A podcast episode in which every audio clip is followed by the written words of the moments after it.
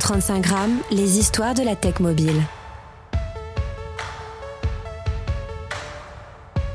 135 grammes, ce sont les histoires et les conversations de la tech mobile. Je suis Christophe Romeilly, bienvenue dans l'épisode 5 de la saison 5, dédié à l'histoire fascinante de Google Maps.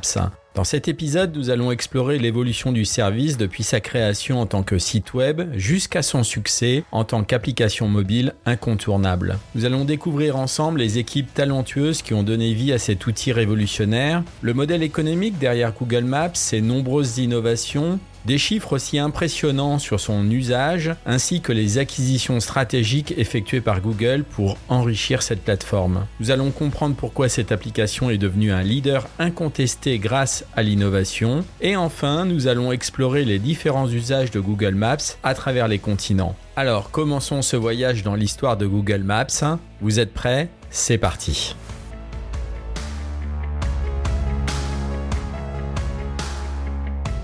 Pour comprendre l'histoire de Google Maps, il est indispensable de remonter dans le temps et d'explorer les débuts de la cartographie en ligne.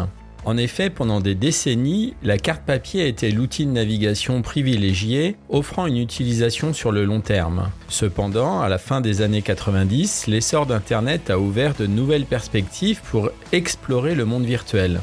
C'est à ce moment-là que Google, une jeune entreprise en plein essor, a choisi de se démarquer en proposant des innovations dans le domaine des cartes en ligne.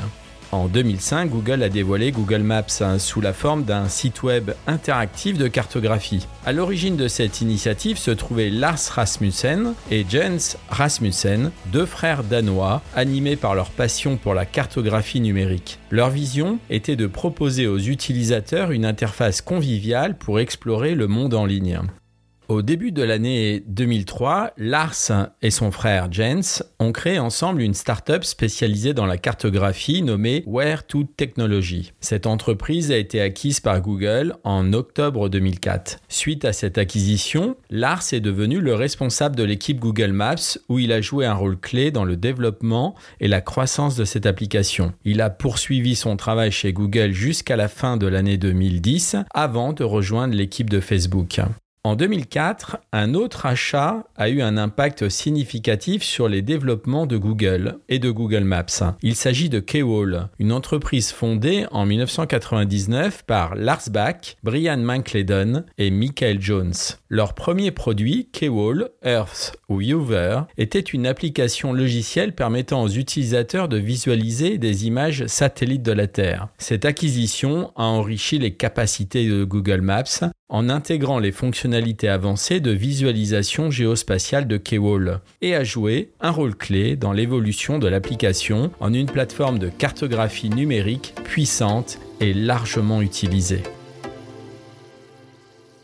Alors à cette époque, les autres services de cartographie disponibles en ligne étaient souvent caractérisés par leur lenteur, leur manque de convivialité et l'absence de fonctionnalités essentielles. Google a su saisir cette opportunité en effectuant deux rachats stratégiques en créant une application qui se démarquait par sa rapidité, son intuitivité et sa richesse en fonctionnalités, et cela n'a cessé de progresser jusqu'à aujourd'hui. Alors nous allons mettre l'accent sur le trio du dernier achat, Lars Bach, Brian McLeodon et Michael Jones.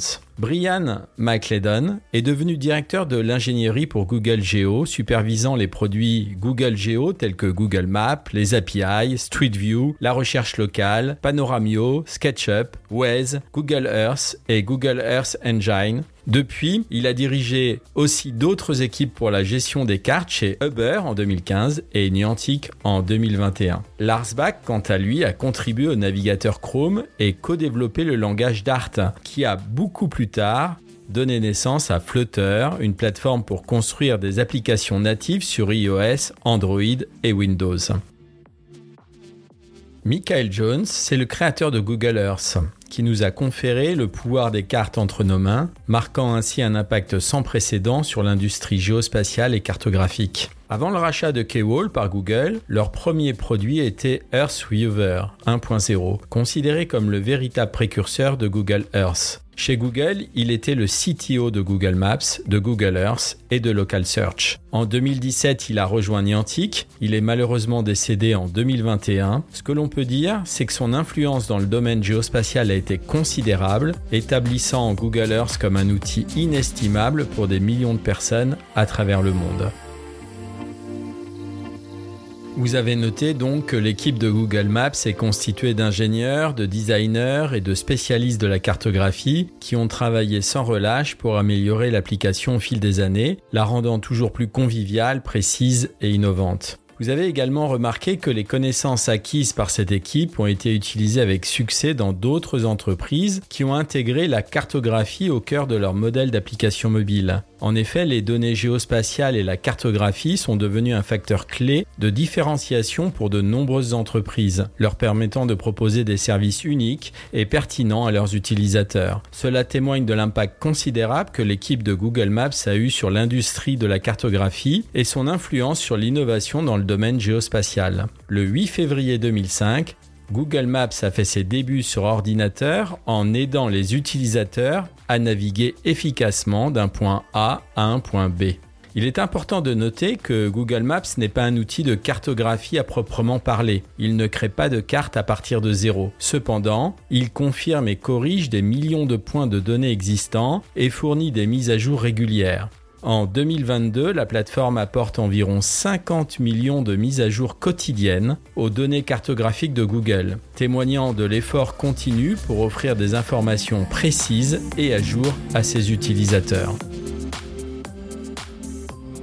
Alors après un peu d'histoire de la création de Google Maps, vous vous êtes peut-être posé la question, d'où Google tire-t-il ces données cartographiques? En réalité, Google collecte des informations à partir de diverses sources, dont la première est l'imagerie. Cela comprend des images satellites et aériennes. Vous seriez peut-être surpris d'apprendre qu'ils utilisent également des images capturées par des caméras, Street View, montées sur des vélos ou même des sacs à dos. Cette approche innovante leur permet de recueillir des données détaillées de fournir des vues panoramiques qui améliorent considérablement l'expérience de navigation pour les utilisateurs. Google Maps puise ces données géospatiales de diverses sources, dont plus de 10 000 partenariats avec euh, des gouvernements locaux, des agences de transport en commun et des organisations diverses et variées. Ces partenariats fournissent des données spécialisées telles que les horaires de bus, les fermetures de routes et pendant la pandémie de Covid-19, les horaires des centres de test par exemple. Une autre source cruciale est l'intelligence artificielle qui joue un rôle de plus en plus important dans la conservation de données géospatiales précises. En particulier le traitement d'images avec l'IA qui a permis de cartographier les routes dix fois plus rapidement en 2022 qu'il y a seulement 5 ans en arrière. Écoutons Sébastien Gruyet qui a travaillé chez eStar qui fournissait Google Maps en imagerie nous raconter un morceau de cette époque passionnante. Moi j'ai rejoint eStar en 98 et le business d'eStar c'était de faire euh, de l'imagerie euh, satellite et surtout de créer des modèles numériques de terrain, c'est-à-dire faire la stéréoscopie comme on fait avec les yeux. On a deux images et on arrive en calculant à deviner l'altitude de chaque point. Donc ces modèles numériques de terrain, c'est une image d'altitude. À, telle coordonnée, on sait qu'on est à 200 mètres au-dessus de, au-dessus de la mer. Et euh, avec ces images, euh, Istar a conquis le, à l'époque le marché du télécom parce qu'ils avaient besoin d'optimiser la position de leurs antennes pour en mettre le moins possible et couvrir le plus possible de, surface. Et donc, ils avaient besoin du relief pour euh, simuler la propagation des ondes de leurs antennes. Donc voilà, donc de 98 à, à, 2000, ça marchait très bien comme ça. Est arrivé la 3G, où là, euh, les images de l'époque satellite étaient euh, très faibles en résolution, 30 mètres maximum. Donc la 3G avait besoin d'images beaucoup plus fines. Et Istar s'est lancé dans les imageries aériennes. Donc des images à basse altitude, et donc des résolutions de 1 mètre, voire 50 cm à l'époque, dans les années 2002. Ce qui faisait des images magnifiques. Hein. J'ai des images de Paris, les premières qu'on a vues, elles étaient incroyables. Et, à cette époque-là, donc Google Maps n'existait pas, mais euh, très vite, euh, quand Google s'est intéressé euh, à faire des images haute résolution au début de toutes les grandes villes, Paris, New York, etc., ils avaient besoin d'images de super résolution. Et ils ont cherché, ils sont tombés sur Istar. Et donc euh, indirectement, mais voilà, j'ai travaillé pour Google. Donc euh, Google a acheté euh, les images iStar directement. Ah, c'est vraiment le début, le début. Ce qui est assez marrant, c'est que bon, quand tu calcules une image, c'est comme quand tu fais un, dessin. Tu reconnais quand tu fais un dessin, tu reconnais si c'est un Picasso. Voilà, tu reconnais l'auteur. Quand tu génères des images aériennes, bah avec l'expérience, tu sais très bien si c'est une image star ou si c'est une image d'un concurrent ou si c'est. Et c'était flagrant quand je voyais les images sur Paris, par exemple. Bah, je voyais les images que j'avais calculées auparavant.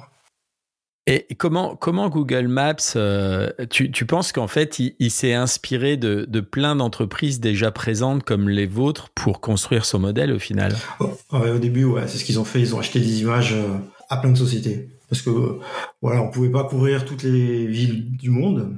Au début, on faisait plutôt la France et l'Europe. Donc, je pense que quand ils étaient pour les villes américaines, ils sont allés chercher des sociétés américaines. Et en fait, l'histoire, c'est qu'à la fin, ils ont racheté le logiciel d'Istar pour pouvoir faire eux-mêmes leurs propres images.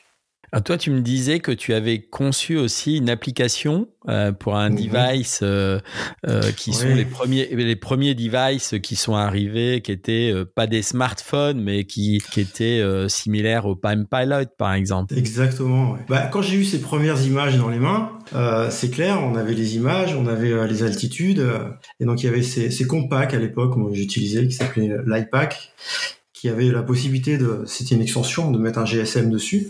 Développeur, euh, qu'est-ce qu'on a envie de faire? C'est de s'arranger de faire rentrer nos images dans le, dans le device, le GSM, afficher sa position. À l'époque, euh, j'étais aux États-Unis pour Star et je me baladais euh, dans Washington avec mon petit appareil à la main et je me voyais bouger dessus. Et ça, c'était en 2002, donc trois ans avant Google Maps.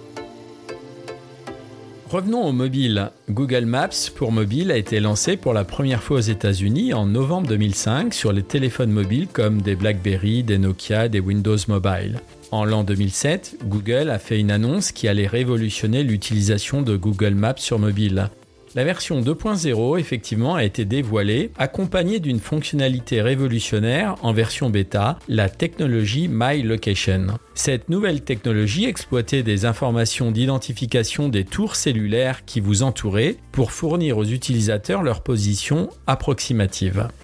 Elle leur permettait ainsi de savoir où ils se trouvaient, ce qui les entourait et comment s'y rendre sans avoir besoin d'un GPS intégré. Effectivement, à cette époque, la technologie GPS n'était prise en charge que sur moins de 15% des téléphones mobiles vendus en 2007, rendant la fonction My Location de Google Maps incroyablement innovante et accessible à un plus grand nombre d'utilisateurs.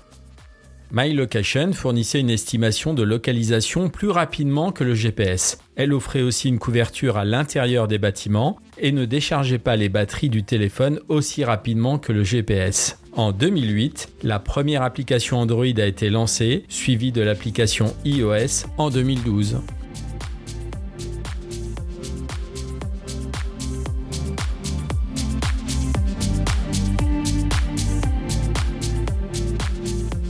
L'application a véritablement bouleversé la façon dont nous nous déplaçons et explorons notre environnement.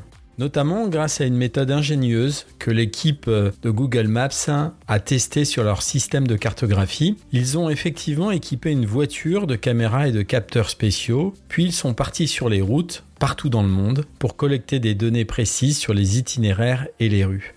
Grâce à cette approche novatrice, Google Maps a pu garantir une expérience de navigation fiable et fluide pour tous ses utilisateurs. Mais qu'est-ce qui a rendu Google Maps si spécial? Alors comme nous l'avons vu, des rachats, des hommes et des femmes dans leurs équipes, mais aussi la simplicité d'utilisation et son expérience utilisateur. Google a conçu une interface qui est conviviale, qui permettait aux utilisateurs de rechercher facilement des adresses, de zoomer avec votre pouce et de se déplacer sur la carte.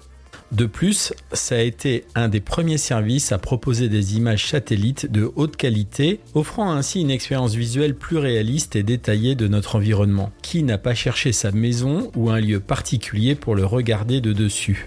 Mais ce qui a vraiment propulsé Google Maps au sommet, c'est sa fonctionnalité de recherche et de navigation.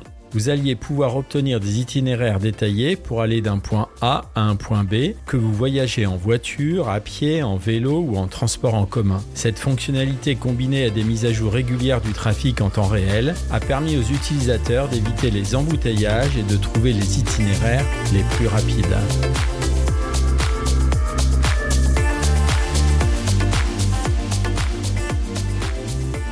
Vous l'avez compris, l'app a introduit de nombreuses innovations qui ont révolutionné la manière dont nous utilisons les cartes numériques. Parmi ces innovations, nous pouvons citer l'intégration de Street View, qui permet aux utilisateurs d'explorer virtuellement les rues et les lieux du monde entier ainsi que l'intégration de la navigation GPS, ce qui a transformé nos smartphones en véritables assistants de voyage. La navigation vocale, la vue satellite et les informations en temps réel ont tout été un facteur clé du succès de l'application. Depuis les premiers jours de Street View, l'IA a assemblé des milliards d'images panoramiques afin que les gens puissent explorer le monde à partir de leurs appareils. Les équipes de Google ont toujours des idées créatives incroyables pour permettre de regarder le monde. Par exemple, pour capturer les images des 18 îles Féroé, des caméras à énergie solaire ont été attachées au dos laineux des moutons pour collecter les images des îles pour Street View. Écoutons un extrait d'une interview sur BFM TV d'un porte-parole de Google Maps.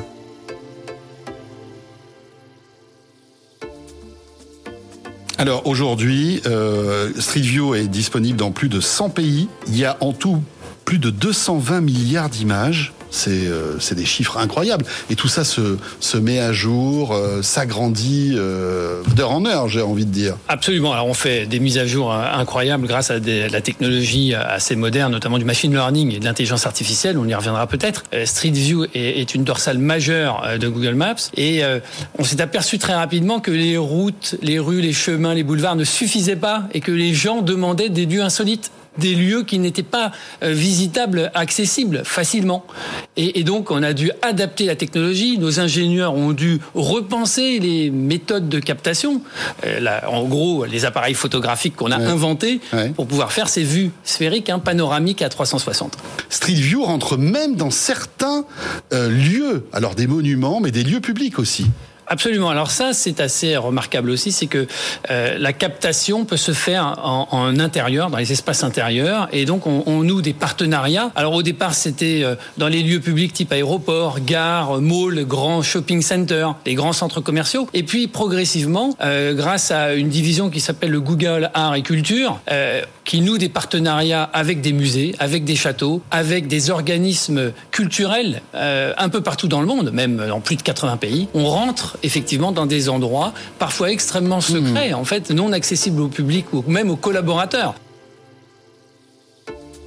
Google Maps fournit 20 milliards de kilomètres de direction chaque jour. C'est beaucoup de voyages. Imaginez maintenant si vous pouviez voir tout votre voyage à l'avance. C'est donc en 2022 que Google a introduit Immersive View qui utilise l'IA pour créer une représentation de haute fidélité d'un lieu afin que vous puissiez en faire l'expérience avant de le visiter. Pour l'instant, c'est seulement 15 grandes villes dans le monde qui ont été retenues comme Londres, New York, Tokyo et San Francisco. Avec cette vue immersive dans les itinéraires, vous pouvez que vous marchiez, rouliez ou conduisiez voir beaucoup plus d'informations, y compris vérifier la qualité de l'air, le trafic et la météo avant même de voyager. Écoutons l'annonce de ce service par Sundar Pichai, CEO de Google.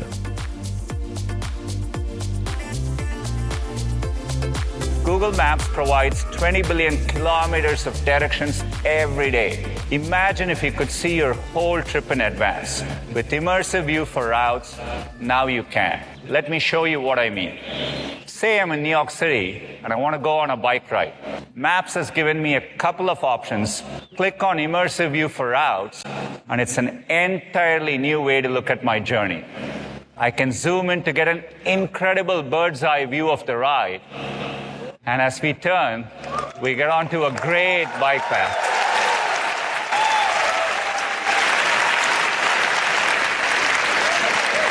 Immersive View for Routes will begin to roll out over the summer and launch in 15 cities by the end of the year, including London, New York, Tokyo, and San Francisco.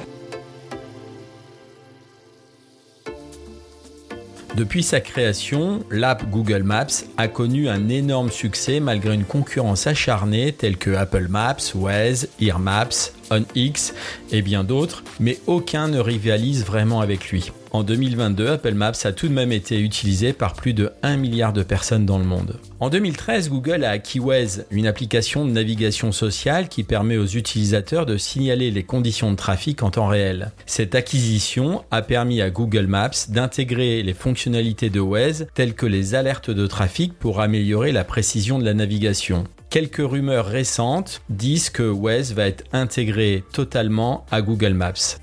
La concurrence pousse Google Maps donc à innover constamment pour garder son avance. Il s'efforce de proposer des fonctionnalités uniques, une précision de cartographie inégalée et une expérience utilisateur intuitive pour rester dans le choix privilégié des utilisateurs de cartes. En 2019, Google a signalé que Google Maps était utilisé par plus d'un milliard d'utilisateurs actifs chaque mois pour trouver leur chemin, planifier des voyages, découvrir de nouveaux endroits. En effet, selon une étude, c'est l'application de navigation la plus utilisée dans le monde avec plus de 250 pays et territoires couverts. Cela signifie que plus d'une personne sur sept sur Terre a utilisé cette application en 2022. Écoutons un extrait d'une chronique de France Info sur le sujet de l'usage quotidien de l'application.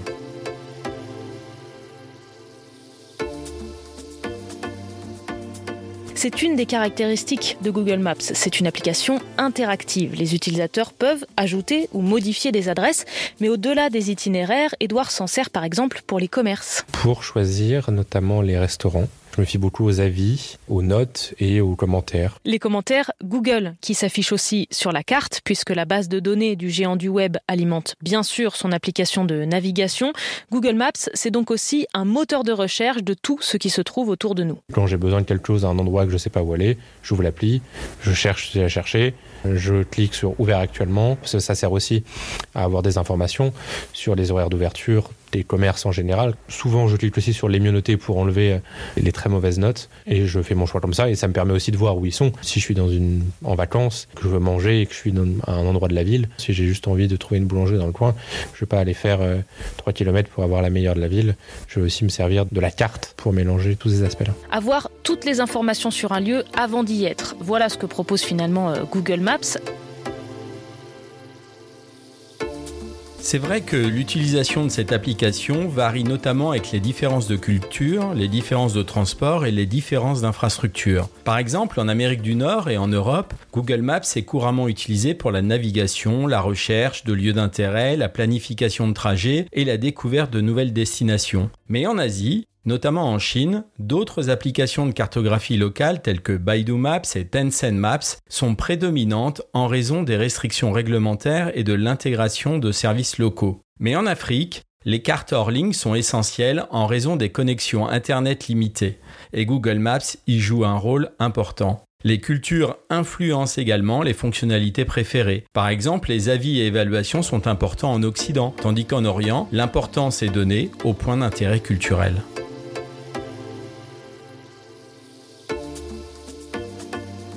Abordons la construction du modèle économique qui n'est pas toujours simple. Mais la clé de la réussite pour l'app a été de garder l'utilisateur au cœur de toutes les décisions. Les équipes ont effectué des recherches approfondies sur les préférences et les besoins des utilisateurs afin de créer une expérience de navigation fluide et personnalisée. L'empathie envers leurs utilisateurs a été un moteur majeur de l'évolution constante de l'application Google Maps. Cela peut surprendre comme attitude, mais il faut tenir compte des besoins et des désirs des gens de manière sincère et authentique. C'est plus qu'une attitude, c'est une culture d'entreprise D'ailleurs, le rôle crucial des utilisateurs de Google Maps a été déterminant. Nous, les millions d'utilisateurs qui utilisent cette application, enfin je le crois, en tout cas j'espère que vous le faites au quotidien, nous contribuons à son succès en partageant nos commentaires, en signalant les erreurs et en aidant à améliorer constamment l'expérience pour tous. Saviez-vous qu'en 2019, les utilisateurs de Google Maps ont fourni plus de 20 millions d'informations chaque jour, soit plus de 200 contributions par seconde?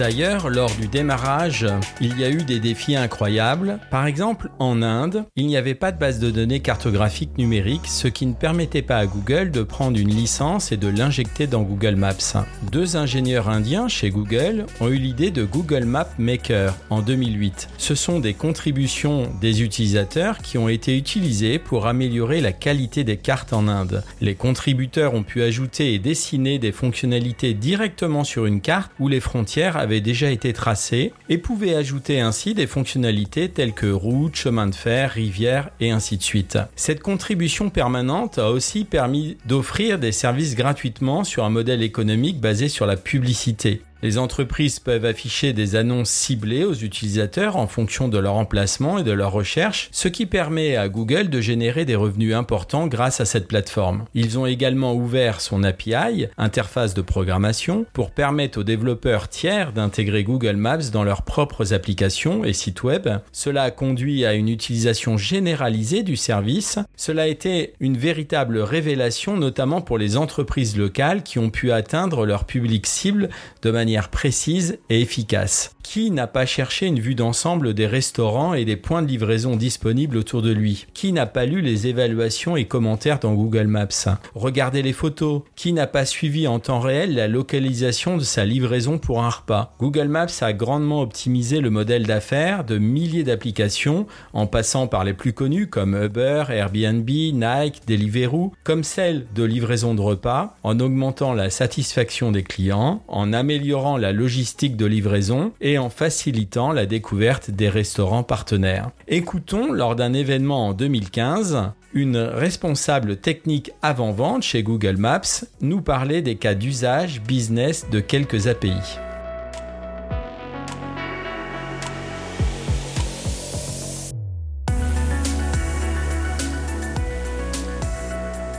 Mais euh, l'objectif, c'est de vous montrer un petit peu toutes les fonctions euh, qu'il y a dans cette, les API Maps. Bah, Qu'est-ce que vous pouvez en faire? Donc, euh, tout simplement, on peut juste l'utiliser pour avoir le fond de carte. Donc, les fonds de carte, il y en a plusieurs. Hein. Il y a le satellite, il y a le côté route, mais il y a aussi l'élévation. Il y a différents fonds de carte. Vous pouvez l'utiliser pour avoir Street View aussi dans votre site web hein, ou dans votre expérience mobile. Hein. Vous pouvez l'utiliser pour avoir les plans d'intérieur et on peut aussi même personnaliser son fond de plan. C'est ce qu'on a vu, je sais pas, vous avez vu un moment avec les Lego, où on peut faire en sorte que, je sais pas, la mer soit rouge où on peut vraiment personnaliser son fond de plan. Ça peut être intéressant en fonction de sa charte graphique.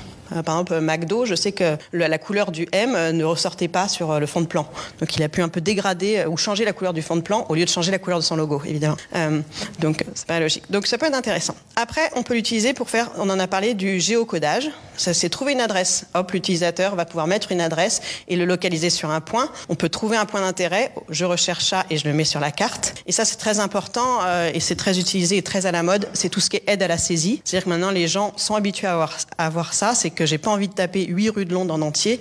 J'ai envie de taper 8 rues de L, et après, il me trouve la fin.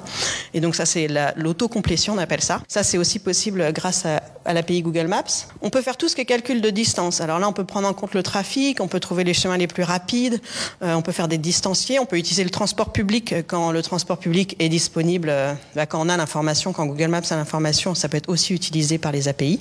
Tout ce qui est géolocalisation. Donc ça veut dire géolocalisation, pareil, on en parlait en début d'après-midi. Euh, il y a plusieurs processus pour dire où je suis. Donc là aussi, à travers les API, vous pouvez vous localiser en utilisant les bornes Wi-Fi, en utilisant le GPS ou en utilisant la des localisations HTML5, la localisation des navigateurs web? Il y a vraiment différentes possibilités de dire l'utilisateur et je suis là.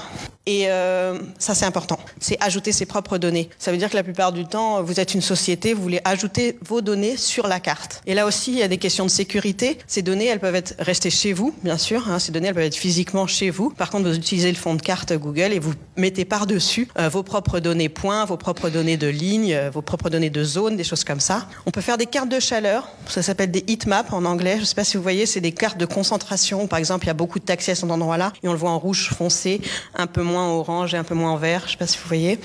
On peut rajouter son propre Street View. Ça, c'est bien et c'est très, très à la mode aussi. C'est que plus en plus de sociétés le font, c'est qu'on rajoute. Eh ben, il y a des campagnes, il y a des photographes professionnels et agréés. On va prendre une série de photos, les assembler en panoramique et après, en fait, faire son propre, son propre expérience Street View. Ça, c'est, ça marche super bien. Ça peut être pas mal pour visiter une, usine.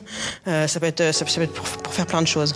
Euh, on peut rajouter de la publicité sur ces cartes pour faire de la monétisation aussi des cartes. Ça, ça peut être intéressant si on veut gagner de l'argent grâce aux cartographies, aux cartes qui sont affichées.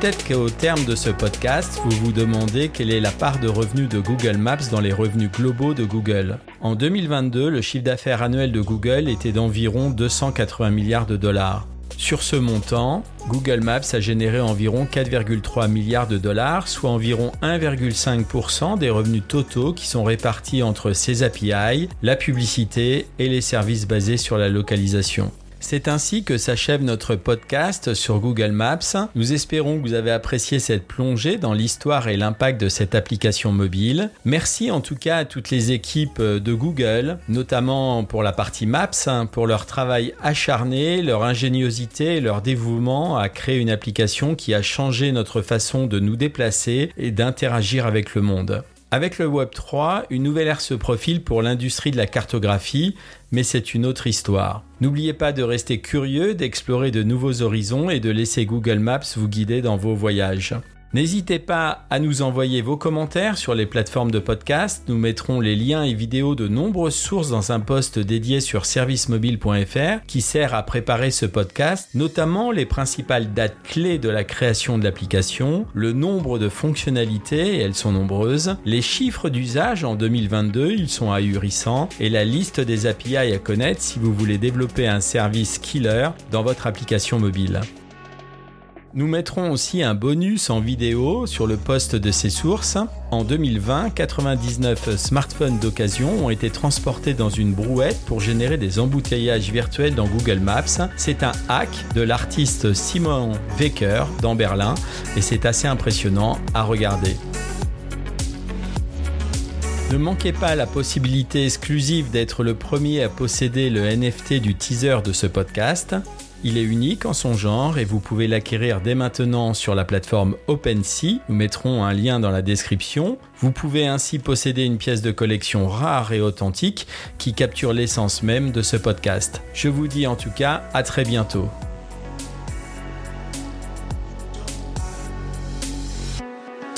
« 135 grammes, jeux, tech et match.